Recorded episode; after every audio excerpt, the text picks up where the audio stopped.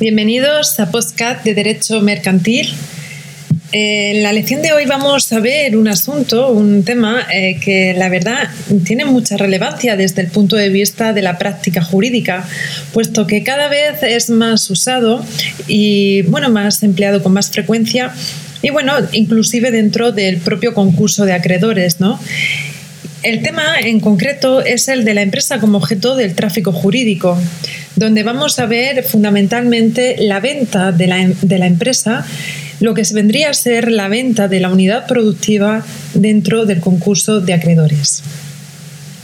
¿Puede ser la empresa vendida? Cabe cuestionarnos. Pues realmente desde la perspectiva jurídica, la empresa no puede ser parte del tráfico jurídico, pero lo que sí cabe es la celebración de una voluntad de pactos y la autonomía de la voluntad del artículo 1255 del Código Civil. Por lo tanto, sí puede ser objeto del tráfico jurídico, pero lo que viene a ser el establecimiento mercantil, lo que viene a ser la unidad, la unidad productiva dentro del concurso de acreedores. Eh, dentro de esa venta eh, se van a incluir tanto los elementos materiales como los elementos inmateriales que vimos en la lección anterior. Además de esos elementos, también se van a incluir la clientela y las expectativas. En concreto, la transmisión del establecimiento plantea un problema jurídico interesante porque nuestro Código del Comercio, el Código de Comercio de 1885, eh, no reguló la transmisión del establecimiento y como consecuencia se derivó que no tenemos un régimen jurídico unitario para saber cómo se ha de transmitir el establecimiento. Por ello, la doctrina lo que ha venido estableciendo ha sido unas pautas a seguir y también, sobre todo, han destacado eh, tres cuestiones generales a las que nos, a las que nos enfrentamos eh, a la hora de la venta de un establecimiento mercantil. Una es cómo se puede transmitir, la otra cuestión es el régimen de cesión de los contratos y por último las consecuencias que puede tener la transmisión del establecimiento sobre la futura actividad empresarial del transmitente del establecimiento. Así pues, estas tres cuestiones se plantean en cualquier transmisión. Cualquier empresario va, va, digamos, a aparecer como acreedor y otra parte será el deudor. Esto es complicado ya que hay que transmitir cada crédito por separado y cada deuda por separado también. Como hemos dicho, como he comentado, el Código de Comercio eh, no establece un régimen específico sobre la venta del establecimiento mercantil y por eso debemos de aplicar las normas generales del derecho civil, tanto para la cesión de créditos como para la, para la asunción de deudas. A continuación, a continuación voy a explicar o a tratar de una manera muy general, muy genérica, pues qué es lo que tenemos que tener en cuenta eh, principalmente eh, cuando nos encontremos ante una cesión de créditos y ante una cesión de contratos. Y por último, trataré, trataré de exponer de manera resumida la prohibición de competencia de la que, mm, que es imputable, digamos, a la empresa transmitente, al empresario transmitente, una vez que ha efectuado esa transmisión. Bueno, pues dicho esto, vamos a, dar comienzo a qué es lo que tenemos que tener en cuenta generalmente, de manera mm, general, eh, a modo de resumen y dando unas pinceladas, pinceladas y criterios que se han de aplicar también dentro de un concurso de acreedores, independientemente de lo que establezca, evidentemente, la ley concursal eh, a partir del 1 de septiembre el nuevo texto refundido. Bueno, pues con la cesión de créditos, lo primero que se tiene, lo, primero que tiene que haber o, que, o que tenemos que celebrar es un pacto entre el transmitente y el adquirente. En segundo lugar, tenemos que tener en cuenta la naturaleza de cada crédito, ya que es muy habitual que en los establecimientos mercantiles exista un instrumento especial de crédito. Lo normal es que existan o que, hayan títulos valores, como pueden ser letras de cambio, cheques o pagarés, ¿no? Y eh, que, han de ser que, objeto de transmisión, ¿no? Pero ¿cómo se han de transmitir? Bueno, pues es fundamental mm, para que se dé la transmisión de un título valor, es decir, de un cheque, de una letra de cambio de un pagaré, que, se, eh, que, que, firme, ¿no? que firme el transmitente, lo que viene a ser la transmisión por endoso. Por lo tanto, si se trata de títulos o valores, el transmisor ha de firmar y así de este modo se los transmite al adquirente. ¿Qué sucede cuando nos encontremos ante créditos ordinarios? Es decir, por ejemplo, ante una factura impagada y queremos transmitir al otro el cobro de esa factura, ¿no? Al, adquirente el cobro de la factura. Bueno, pues el artículo 1526 y siguientes del Código Civil establece que eh, se transmite este crédito ordinario sin necesidad de que consienta el deudor, pero tendrá que notificarse ya que solo desde la notificación queda obligado a pagar. Así lo establece el 347 y 348 del Código de Comercio. Es decir, eh, el acreedor de una factura puede transmitírsela a otro acreedor, puede cederla a otro acreedor sin que el deudor, eh, mm, aquí el, consentimiento del deudor no es necesario, basta con que se le notifique, se le notifique de manera fehaciente eh, que ahora le debe la factura en vez de al empresario eh, transmitente, pues al empresario adquirente. con esta cesión ordinaria no se garantiza evidentemente la solvencia del deudor, pero sí la legitimidad del crédito, de tal modo que cuando el acreedor adquirente eh, quiera ejercer, quiera ejercer el, cobro de la deuda, pues eh, está legitimado para ello. Bueno, pues una vez visto cómo se ceden los créditos, ahora cabe cuestionarnos cómo se ceden las deudas. Pues cómo se asume, cómo asume el adquirente la deuda, porque eso también sucede y se da, que uno quiera adquirir la deuda de otro. Requiere entonces, para este caso, también se requiere un pacto expreso en el que se reconozca que se transmite esa deuda y aplicamos igualmente las reglas generales del Código Civil. En concreto, el artículo 1205, que establece que el cambio del deudor, en este caso, sí que se requiere el consentimiento del acreedor porque al acreedor, evidentemente, no le es indiferente quién sea su deudor. Si el acreedor no consiente, lo que sucede es que la relación interna se mantiene, ¿no? Em, se, mantiene eh, eficaz, es decir, entre los deudores, el deudor eh, transmitente y el deudor adquirente pueden, hacer eficaz esta transmisión, pero frente al acreedor seguirá siempre siendo el, su deudor el deudor transmitente.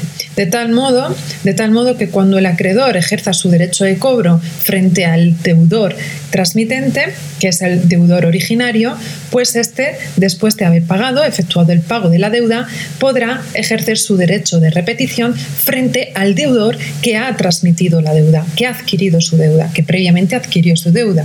¿Vale? Por eso, por eso eh, es necesario que esta transmisión se efectúe mediante un contrato de compraventa, de compraventa perdón, donde conste el pacto entre el adquirente y el transmitente, donde conste, donde, donde se haga constancia de esta cesión de deudas. Bueno, pues visto esto, vamos a ver a continuación otro tema muy interesante que es el de la cesión de contratos. Bueno, en el momento en que se va a transmitir un establecimiento, lo evidente, lo evidente es que el empresario previamente tenga celebrados pues, diversos contratos, contratos que necesarios para el desarrollo de la actividad mercantil, ¿no? de la actividad empresarial. Lo que sucede igualmente que en este caso tampoco tenemos un régimen unitario de cesión de contratos y por ello tenemos que remitirnos al pacto que se celebre entre el adquirente y el transmitente, sobre todo un pacto donde ha de reconocer esa voluntad de transmisión de contratos y sobre todo donde se ha de especificar qué, qué contratos en concreto son los que se ceden. Además, hemos de aplicar las normas del Código Civil, pero en este caso tampoco el Código Civil regula de manera específica eh, estas situaciones, ¿no? la cesión de contratos. Así pues, de manera general, la doctrina jurisprudencial ha marcado como pauta, como criterio unitario, que siempre va a ser necesario o en la mayoría de los casos, ya veremos a continuación cuáles son las excepciones, pero de manera general siempre va a ser necesario el consentimiento del tercero cedido del contrato. Si la contraparte del contrato no presta su consentimiento, no se produce la cesión. Es necesario que la contraparte dé su consentimiento. ¿vale?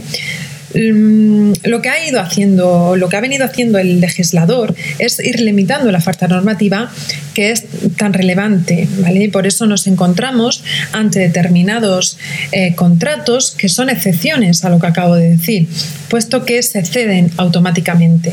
Así pues sucede, por ejemplo, cuando eh, digamos se vende la unidad productiva, cuando se vende eh, un establecimiento mercantil, de manera automática también se ceden al, empresario adquirente una serie de contratos como lo son los contratos laborales. En el caso de los trabajadores, el empresario adquirente va a tener la obligación de mantener el contrato durante la duración mínima de tres años. Igualmente en los contratos de seguro, ¿no? donde aquellos contratos que previamente haya celebrado el empresario transmitente van a cederse automáticamente al empresario transmitente. Igual sucede con la marca de la empresa, donde el artículo 47 de la ley de marcas señala que cuando se transmite la totalidad de la empresa, se transmitirá también la marca, siempre y cuando no genere confusión, al consumidor medio. Y por último, también otro tipo de contratos que se ceden de manera automática es el de eh, el contrato de arrendamiento y subarrendamiento de local. Así lo establece la Ley de Arrendamientos Urbanos, donde dice que no es necesario el consentimiento del arrendador, pero sí que es necesario que se le comunique de manera fehaciente eh, eh, la, cesión, ¿no? la cesión de un arrendador a otro, de un arrendatario a otro, perdón en un plazo determinado, igualmente también dando la oportunidad al arrendador de incrementar, incrementar la renta eh, en un porcentaje según se trate de un, eh, de un subarriendo o de una cesión de contrato del arrendamiento. ¿vale? Esto también es muy relevante que es lo que establece la ley de arrendamientos urbanos en caso de cesión del contrato de arrendamiento.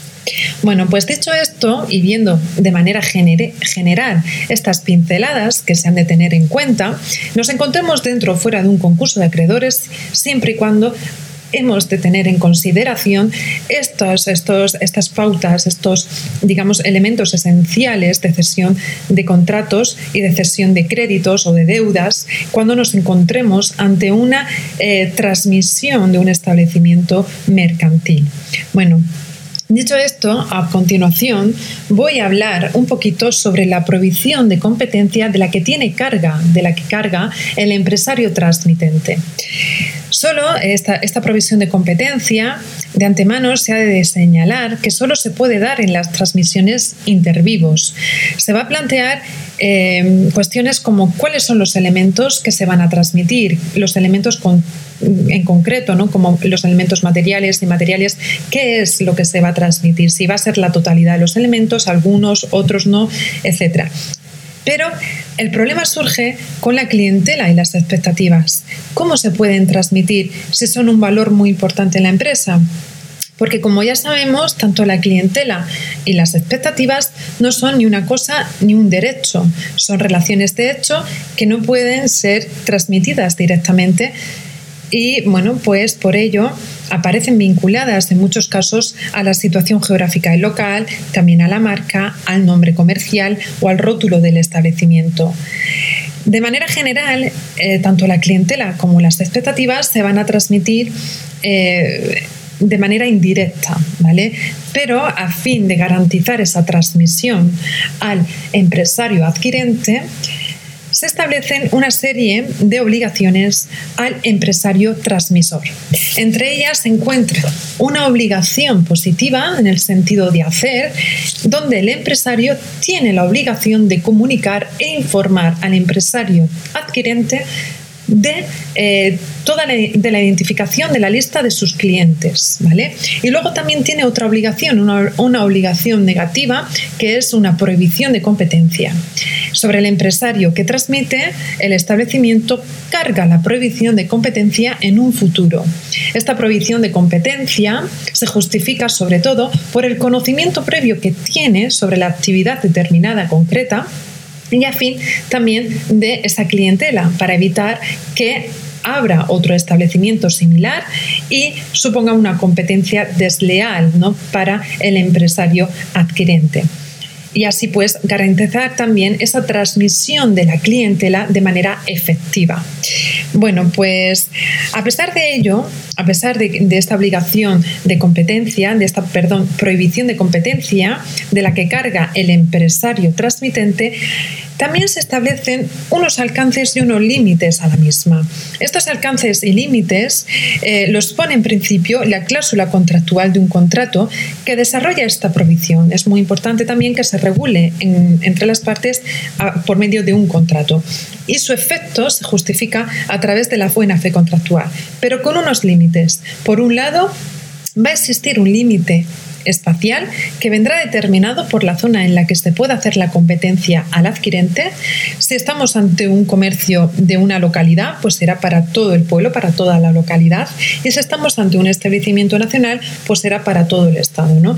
Eh, eh, va a depender de dónde eh, se haya esparcido ese, ese, comercio concreto. Si estamos ante un, pues eso, ante un comercio local, pues va a ser para el pueblo. Y si estamos ante un negocio mucho más amplio, con sedes en todo territorio nacional, pues va a ser para todo el territorio nacional.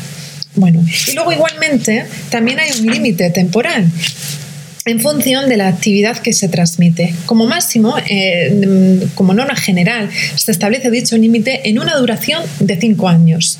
Pero esto es totalmente casuístico, ya que se tiene que examinar la transmisión concreta del establecimiento que se está transmitiendo. Bueno, pues dicho esto, eh, doy por concluida ya la lección, esta lección 5 de la empresa como objeto del tráfico jurídico. En la siguiente lección eh, nos vamos a centrar, o me voy a centrar un poquito más, en lo que viene a ser la transmisión de la empresa, eh, transmisión intervivos y transmisión mortis causa. También dando ahí, digamos, unas pinceladas genéricas a modo resumen que se ha de tener en consideración, encontrándonos o no dentro o fuera de un concurso de acreedores. ¿Vale? Son, digamos, es un contenido del derecho mercantil y del derecho privado que tenemos que tener en cuenta y en consideración como base. Bueno, pues dicho esto, muchísimas gracias por escucharme un día más. Eh, espero y deseo que os encontréis todos muy bien. También espero y deseo que, bueno, que este aprendizaje del mundo jurídico, del derecho, os esté gustando, estéis con ánimo y muy motivados de lleno en ello. Y bueno, pues que esto mm, es cuestión de marcarse objetivos y cumplirlos, como todo en la vida. Eh, muchísima energía, muchísima fuerza, un fuerte abrazo para todos y muchas, muchas, muchísimas gracias por escucharme.